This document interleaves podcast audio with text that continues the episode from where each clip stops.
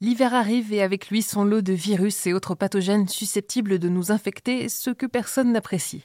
Tout le monde a ses petites solutions pour éviter de tomber malade. Parmi celles-ci, les compléments alimentaires sont souvent en tête de liste. Mais sont-ils réellement efficaces ou servent-ils seulement à alléger notre portefeuille avant les fêtes de fin d'année?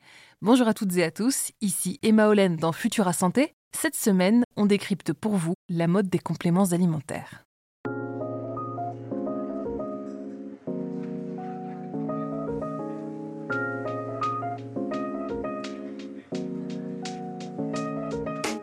Pour répondre à cette grande question, notre journaliste Julien Hernandez, auteur de cette chronique, a interrogé des experts en épidémiologie nutritionnelle sur la question des compléments alimentaires et des allégations de santé qui leur sont associées.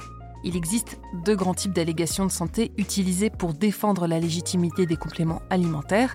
La première est basée sur l'essentialité des nutriments, autrement dit les nutriments provenant de l'alimentation ont diverses fonctions dans notre organisme et contribuent à son fonctionnement normal.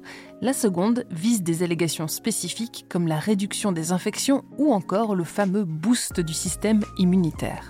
Et justement, aucune allégation de santé n'est autorisée dans cette seconde catégorie, car elle serait trop vague.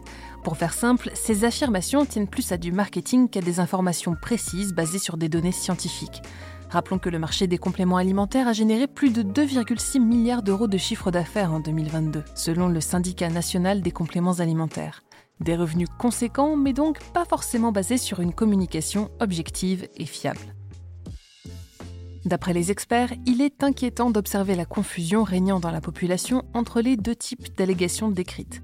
En effet, contribuer au fonctionnement normal de l'organisme, ce n'est pas la même chose que l'améliorer. Prenons l'exemple classique du système immunitaire. Il est exact de dire que les carences nutritionnelles sont à l'origine d'un risque accru de maladies infectieuses, puisque le fonctionnement du système immunitaire est altéré. Néanmoins, il n'existe à ce jour aucune preuve qu'on puisse améliorer l'efficacité de notre système immunitaire par la prise de compléments alimentaires. Le problème réside peut-être dans une mauvaise compréhension de la relation dose-réponse. En somme, ce n'est pas parce qu'un médicament participe à un mécanisme biologique qu'on peut booster ce mécanisme en augmentant la dose. Le corps humain est évidemment bien plus complexe que cela. Bon, et qu'en est-il alors de la question des nutriments? Ces compléments peuvent-ils venir en renfort de notre alimentation pour fournir au corps tous les éléments dont il a besoin? Eh bien là encore, plusieurs experts en santé publique remettent les points sur les i concernant le mythe des carences. En France, lorsqu'on adopte une alimentation suffisamment variée et équilibrée, et hors situation pathologique, nous n'avons pas de carences multivitaminiques. Enfin, précisons que ce n'est pas parce que des études d'observation montrent que des déficiences en certains nutriments sont associées à un risque de maladie plus élevé que la supplémentation est efficace pour les éviter. La vitamine D en est l'illustration la plus parlante, comme le montre une récente revue de littérature à ce sujet que je vous joins en description.